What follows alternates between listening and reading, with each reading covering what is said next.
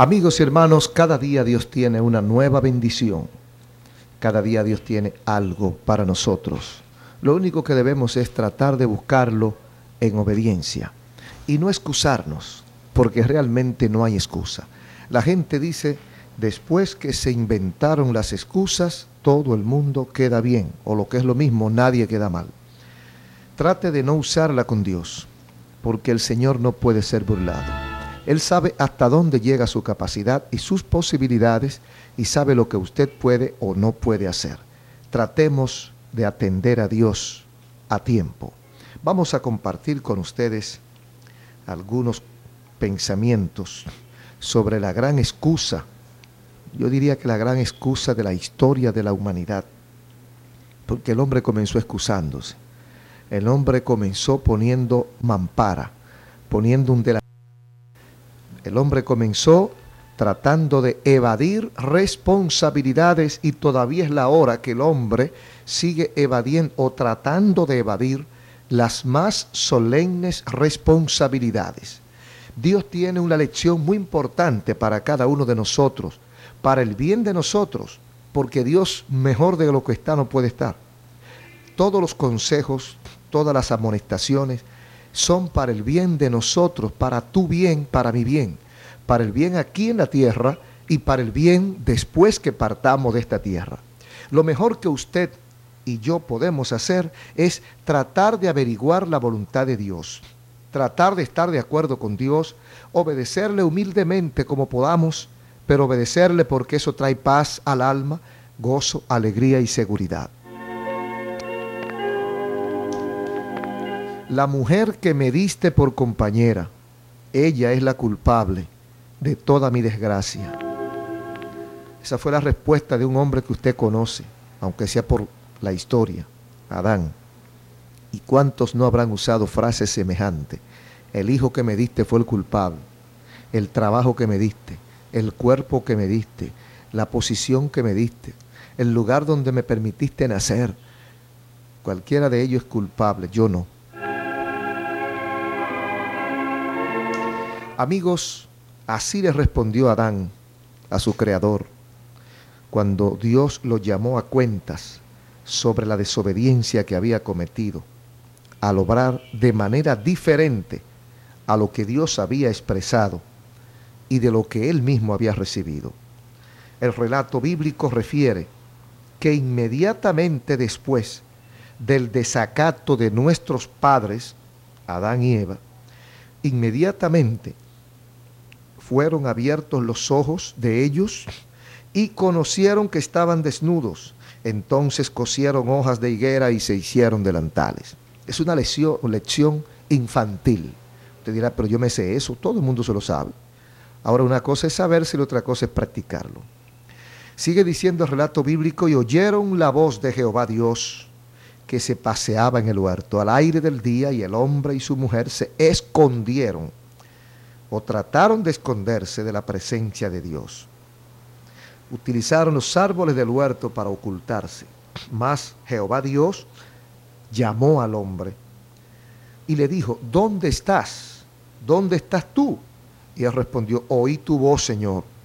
Oí que tú estabas de visita en el huerto y tuve mucho miedo porque estaba desnudo y me escondí. Descubrió que estaba desnudo, descubrió el fósforo en palito. Adán se dio cuenta que estaba desnudo. ¿Y cuándo había tenido Adán ropa? ¿Cuándo había, no había estado desnudo Adán? ¿Desde cuándo? Desde que, desde que nació, desde que lo hicieron. Él siempre estuvo desnudo, nunca tuvo ropa. Y Dios le dijo, ¿quién te enseñó que estaba desnudo? ¿Quién te dijo? ¿Quién hizo ese descubrimiento tan maravilloso de que tú estabas desnudo? ¿Acaso has comido del árbol de que yo te prohibí? Y el hombre respondió, bueno, ya tú sabes que la mujer que tú me diste por compañera me dio del árbol y yo comí.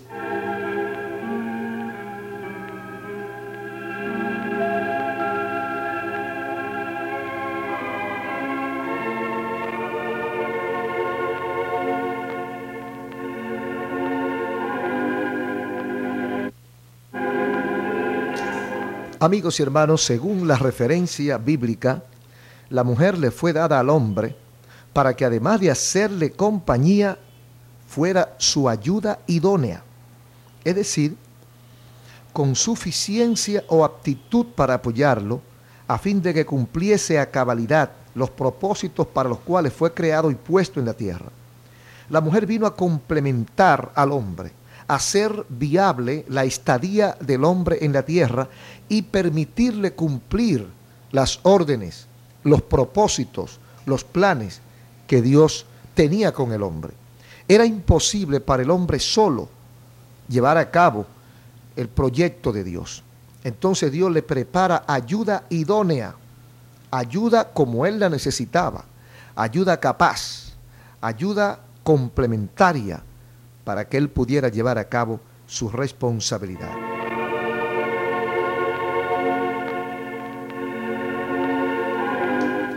Mujer estaría para colaborar con el hombre en la realización de los planes del Creador y lo ayudaría en todo y sería parte importante de todo el proyecto porque sin ella, al igual que sin él, no se podían hacer las cosas que Dios había previsto.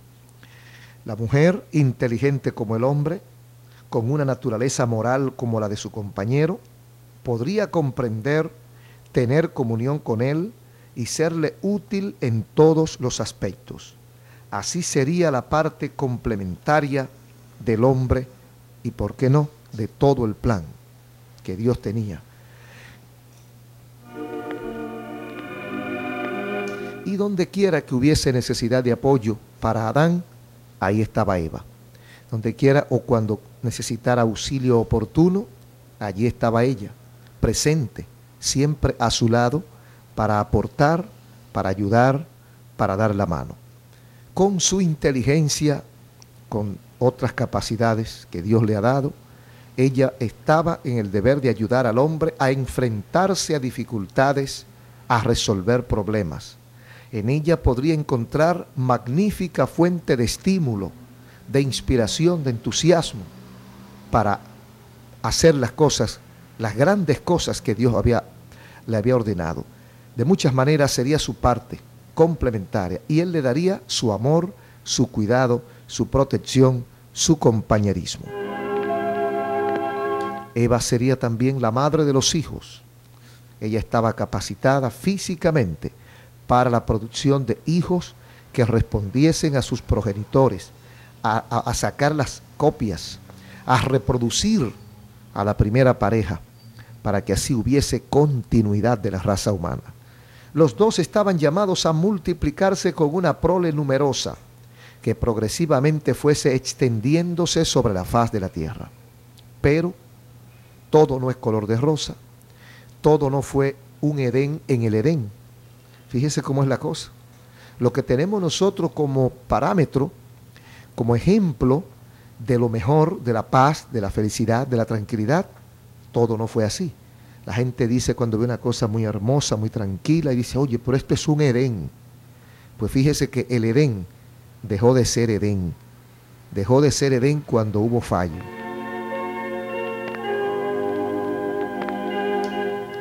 La mujer falló y en su falla hizo fallar a su marido. Entonces por eso él responde, la mujer que me diste por compañera, ella me dio del árbol y yo comí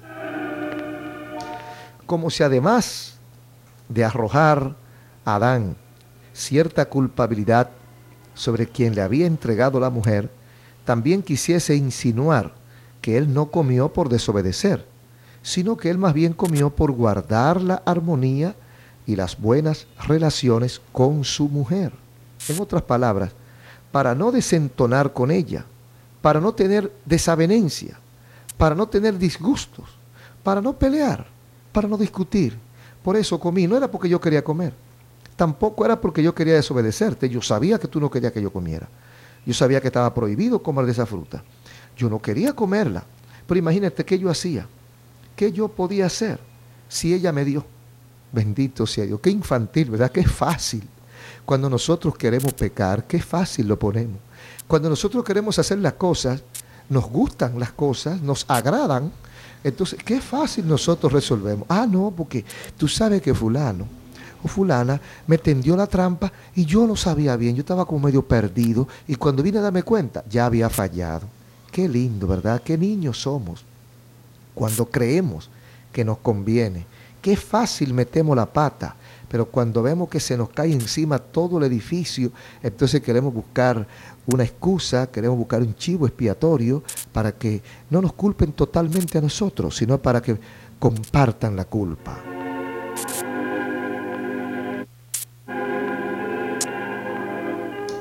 Pero de esta manera, ella pecó y él pecó.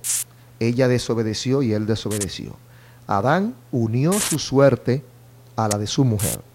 Desde entonces siguen sufriendo el hombre y la mujer la misma suerte.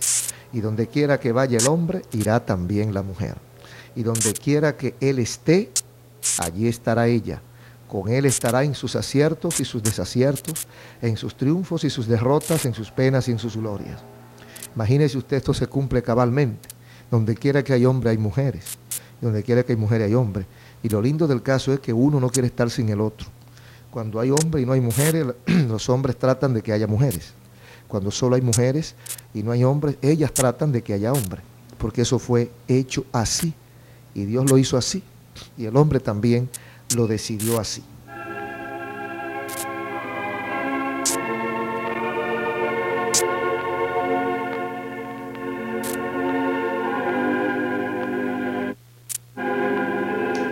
Bendito sea el nombre del Señor. El asunto es que a veces uno piensa, ¿y si el, la mujer peca y el hombre no hubiera pecado? ¿Qué pasa? Bueno, esa, esa respuesta no la tenemos.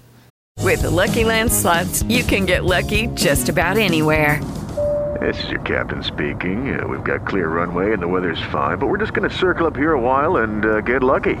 No, no, nothing like that. It's just these cash prizes add up quick. So I suggest you sit back, keep your tray table upright, and start getting lucky. Play for free at LuckyLandSlots.com. Are you feeling lucky? No purchase necessary. Void where prohibited by law. 18 plus terms and conditions apply. See website for details. ¿No te encantaría tener 100 dólares extra en tu bolsillo? Haz que un experto bilingüe de TurboTax declare tus impuestos para el 31 de marzo y obtén 100 dólares de vuelta al instante.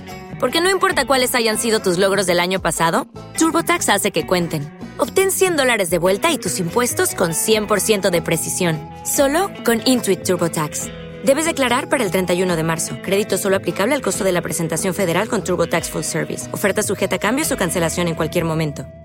Dale más potencia a tu primavera con The Home Depot. Obtén una potencia similar a la de la gasolina para podar, recortar y soplar con el sistema OnePlus de 18 voltios de Ryobi desde solo 89 dólares. Potencia para podar un tercio de un acre con una carga. Potencia para recortar el césped que dura hasta dos horas. Y fuerza de soplado de 110 millas por hora. Todo con una batería intercambiable. Llévate el sistema inalámbrico OnePlus de 18 voltios de Ryobi. Solo en The Home Depot. Haces más. Logras más. Tampoco está en la Biblia.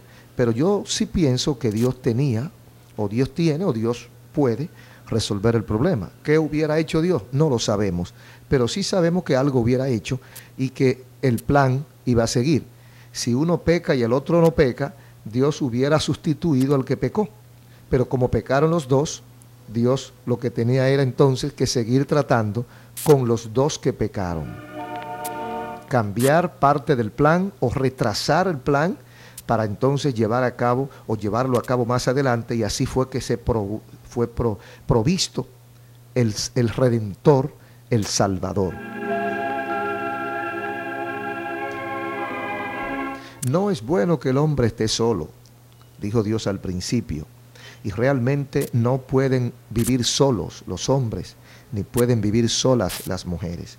No pueden vivir el uno sin el otro, porque fueron hechos para acompañarse para complementarse, para vivir juntos y aún más para comportarse como una unidad.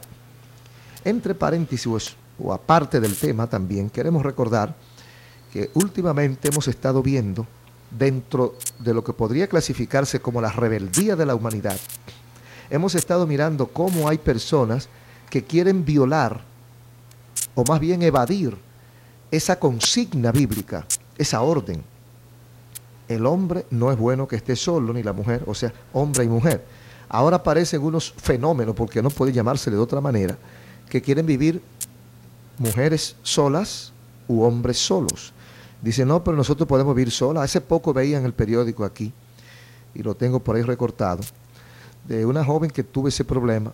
Ella era lesbiana y ella decidió casarse, o casarse no, cohabitar con otra mujer, y entonces ella se unió sentimentalmente con otra mujer.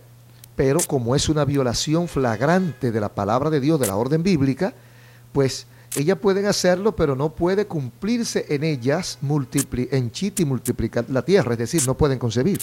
Entonces lo que hacen es adoptar, adoptar un niño, adoptar una niña y criarlo en esa forma, diciéndole, bueno, este es papá, esta es mamá. Entonces, de esa manera tratan de evadir lo que Dios ha dicho, lo que Dios ha ordenado, la fórmula bíblica y las consecuencias, pues, son graves.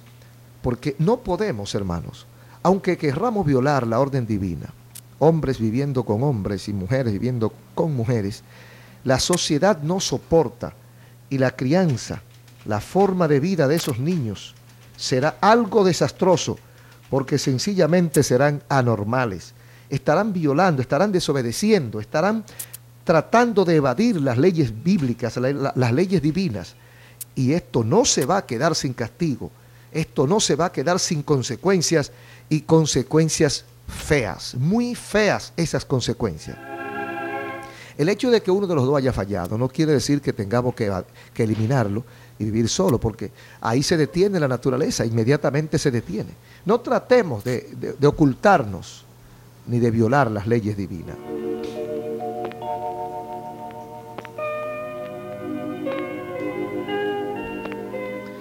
La mujer dada al hombre como su ayuda idónea puede serle, según su actitud, en algunas ocasiones, el peor estorbo o tropiezo, y también puede ser su mejor aliado e instrumento de bien. Todo depende del ánimo y los criterios con que actúen. Si se desvía de los caminos y las enseñanzas del Señor, será desastroso. Su inteligencia y demás facultades la convertirán en una herramienta capaz de hacer mucho daño. Abundan los ejemplos en la Biblia y fuera de la Biblia.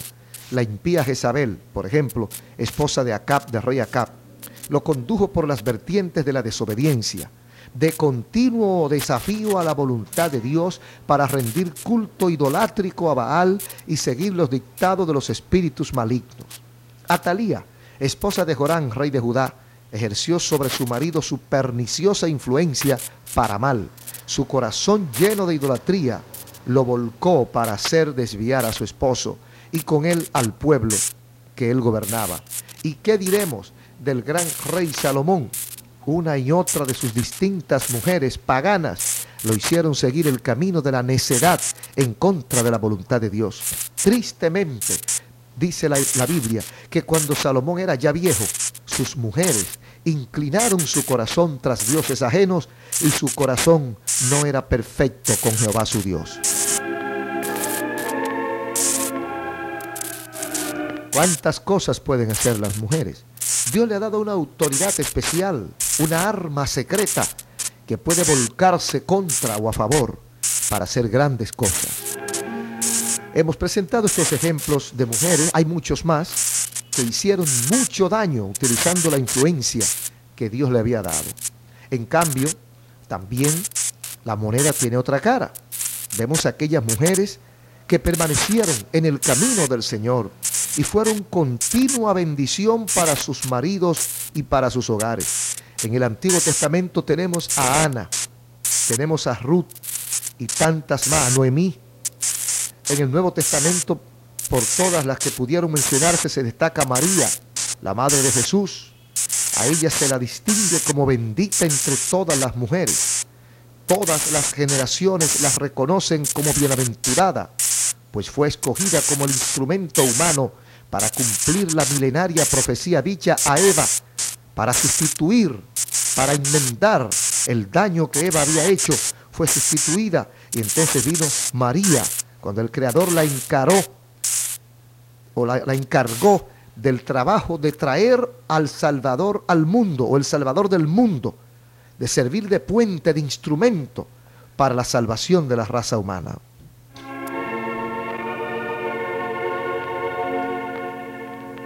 Todas estas mujeres fueron ayudas idóneas. Todas estas mujeres llevaron a cabo el plan que Eva no pudo. Y usted también, querida oyente, puede ser la mujer que continúe, puede hacer el trabajo de continuación del plan de Dios, solamente sometiéndose a obedecer a Dios. Estas mujeres, con integridad, pusieron sus facultades al servicio de la causa de su Dios y con ella al servicio de la humanidad. Y por eso hasta hoy continúan siendo bendición por su testimonio, lección para la posteridad. Por eso dice Proverbios que la mujer virtuosa, virtuosa, es corona de su marido, más la mala como carcoma en sus huesos. Proverbios 12, 4. La mujer que me diste por compañera, esta puede representar el objeto de los mejores y más dignos elogios, de la más grande estimación, porque en verdad sea lo que debe ser como hija, esposa y madre, como ayuda idónea, como complemento del hombre en sus responsabilidades, en el cumplimiento del gran cometido para el cual se lo trajo a este mundo. En otras palabras, para la realización del hombre. El hombre no es o no llega a su realización sin la mujer. El hombre no es completo sin la mujer. Por eso ninguna gran obra podrá emprenderse solo por un hombre o solo por una mujer. Tiene que ser la pareja, porque así lo hizo Dios. Y por inteligente que sea el hombre, está incompleto sin su, sin su esposa. Y por inteligente y fuerte que sea la mujer, está incompleta sin su esposo. Dios los hizo o nos hizo el uno para el otro. Y cualquiera que trate de violar esa fórmula bíblica sencillamente acarreará sobre sí y sobre sus descendencias graves consecuencias. Amigos y hermanos, para que la mujer sea lo que ciertamente Dios quiso que fuese para el hombre, no le queda más alternativa. Según la enseñanza bíblica, que volver a lo del comienzo. Vale decir, someterse a Dios, su creador, y darle prioridad. Someterse a Dios y darle la prioridad que en su vida Él debe tener. Permitir que el Señor la use en todo aquello para lo cual se la concedió. Qué lindo es cuando vemos señoras obedeciendo al Señor, señoras siendo ejemplo en su casa, mujeres criando a sus hijos en obediencia a la palabra de Dios, mujeres sirviendo de brújula en el hogar, mujeres enderezando hombres torcidos, mujeres domando leopardos, mujeres ayudando a la estabilidad, a, la fuerza, a la permanencia, a la armonía del hogar. Pero qué feo es lo contrario. Qué feo cuando vemos una mujer descarriada de sus deberes. Es peor que el hombre. Es más feo que el hombre. Y es más peligroso para la sociedad una mujer descarriada que un hombre. La mujer descarriada hace mucho más daño que el hombre descarriado. Igualmente que la mujer obediente a Dios hace mucho más bien que el mismo hombre obediente.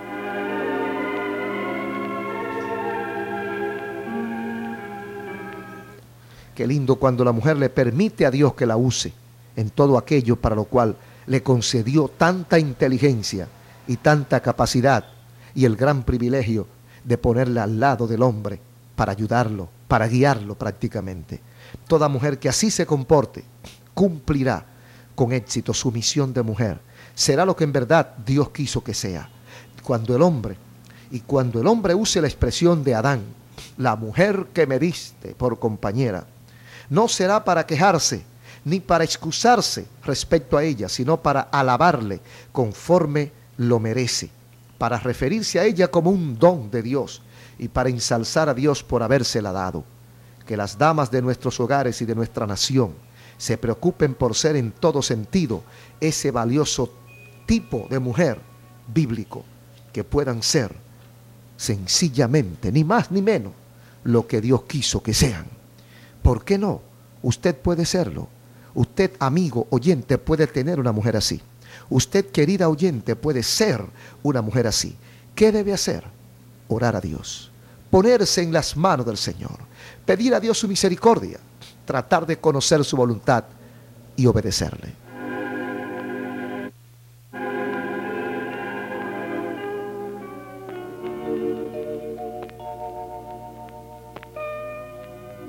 Te damos las gracias por tu amor y tu misericordia.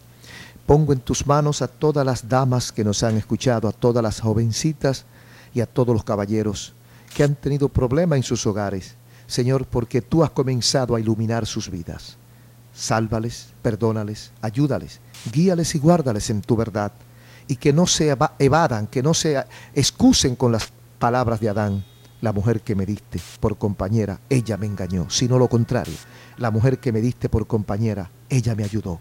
Y que cada dama sea un ejemplo, una ayuda idónea, una ayuda fiel de parte tuya, un instrumento tuyo para salvación de su hogar. Están en tus manos las damas, están en tus manos los hogares. En el nombre de Jesús, muchas gracias Señor. Ayúdanos a llegar, oh Dios, te pedimos hoy. Gracias damos al Señor y le decimos a nuestros amigos y a nuestros hermanos que el Señor les bendiga. Una vez más estuvo con ustedes su hermano Ezequiel Molina Rosario.